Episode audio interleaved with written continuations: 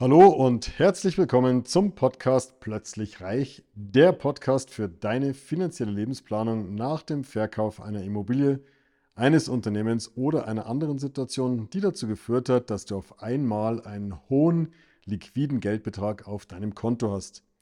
Mein Name ist Markus, Markus Marquardt und ich möchte dir helfen, für dein neues Vermögen eine sichere und rentable Anlagestrategie zu entwickeln, mit der du dich zu jeder Zeit so richtig wohlfühlst und alle deine Ziele und Wünsche sicher und planbar erreichst. Über 20% Verlust im SP 500 im ersten Halbjahr 2022. Eine Katastrophe. Ist das wirklich so? Lass uns mal genauer hingucken. Ja, im ersten Halbjahr 2022 sehen wir im SP 500, dem führenden amerikanischen Index, einen Verlust von Stand heute 20,9 Prozent.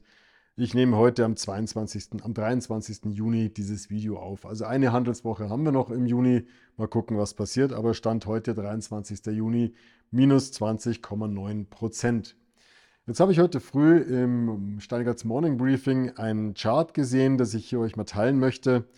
Ähm, das ist, zeigt eine Parallele zum, zur Kursentwicklung im S&P 500 von 1970, also erstes Halbjahr 1970, ähm, hat der S&P 500 einen Verlust von minus 17,49 Prozent gemacht.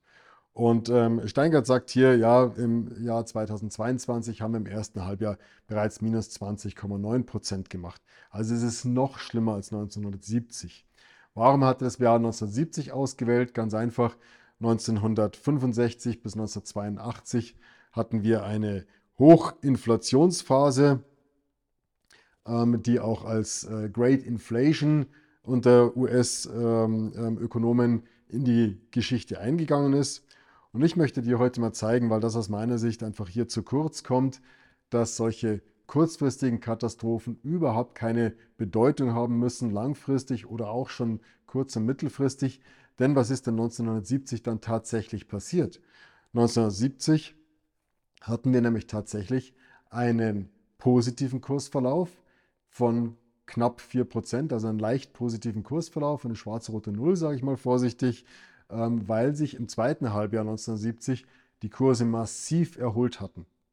Das heißt, nur weil wir jetzt im ersten Halbjahr 2022 minus 20% gesehen haben, heißt das noch lange nicht, dass am 31.12.2022 dann da irgendwie der doppelte Verlust steht oder so. Es ist also durchaus möglich, wenn man schon die Parallele zieht zu 1970, dass sich die Kurse auch wiederholen, dass die Kurse im Positiven abschließen, ähnlich wie wir es 19, äh, 2020 gesehen hatten. 2020 im Corona-Jahr, Februar, März, hatten wir auch ganz massive Einbrüche, circa 30 Prozent im Markt. Jeder hat schon wackelige Knie gehabt und am Ende des Jahres 2020 hatten wir eine leicht positive Rendite an den Märkten. Also lass dich bitte nicht durcheinander bringen von irgendwelchen schockierenden Meldungen, lass dich nicht aus der Ruhe bringen, lass dich nicht von deiner langfristigen Anlagestrategie ablenken, nur weil kurzfristig mal starke Kursverluste da sind.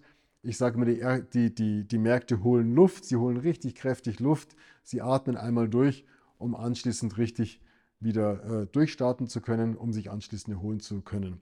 Eines wissen wir, langfristig machen Aktienkurse eine positive Rendite, je nach Kurs, je nach Index eine äh, Rendite im hohen einstelligen Bereich oder leicht zweistelligen Bereich, also um die 8 bis 11 Prozent langfristig im langfristigen Mittel pro Jahr ist realistisch kalkulierbar.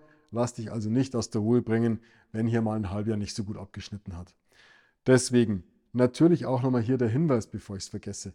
Es heißt noch lange nicht, dass es so kommen muss. Es heißt auch nicht, dass sich jetzt im zweiten Halbjahr 2022 die Kurse zwangsläufig massiv erholen. Es kann auch sein, dass es noch weiter runtergeht. Wir wissen es nicht. Was wir aber wissen, ist, dass sich langfristig die Kurse immer wieder erholt haben und dass solche Marktentwicklungen bei minus 20 Prozent ganz klare Signale sind, wenn freie Liquidität da ist, dass man auch mal nachinvestieren kann, weil wir wissen eines sicher, heute sind die Kurse 20 Prozent niedriger als noch vor einem halben Jahr. Das heißt, hättest du vom halben Jahr gekauft, hättest du einfach heute 20% temporär Verlust gemacht. Ähm, hast du heute nochmal freie Liquidität, kannst du heute deutlich günstiger einsteigen. Also wenn man minus 20 Prozent gesehen hat, sind es immer gute Einstiegskurse. Also wer freie Liquidität hat, bitte gerne nachkaufen oder einsteigen, aber nicht einfach so, sondern das sollten wohlüberlegte Überlegungen sein, wohl dosierte Überlegungen. Es muss in deine persönliche Finanzplanung passen.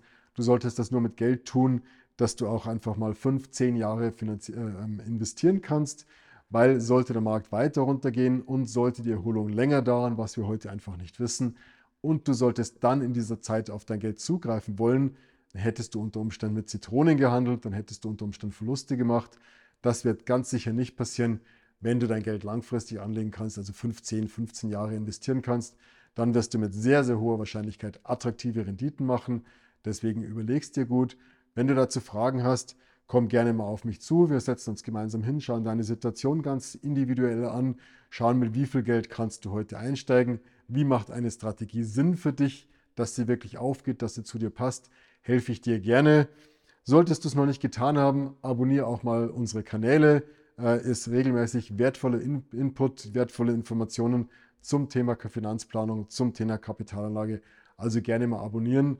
Natürlich freue ich mich auch ähm, bei YouTube und bei Spotify einfach mal eine, über eine Bewertung. Hilft uns allen weiter. In diesem Sinne, vielen Dank für deine Unterstützung.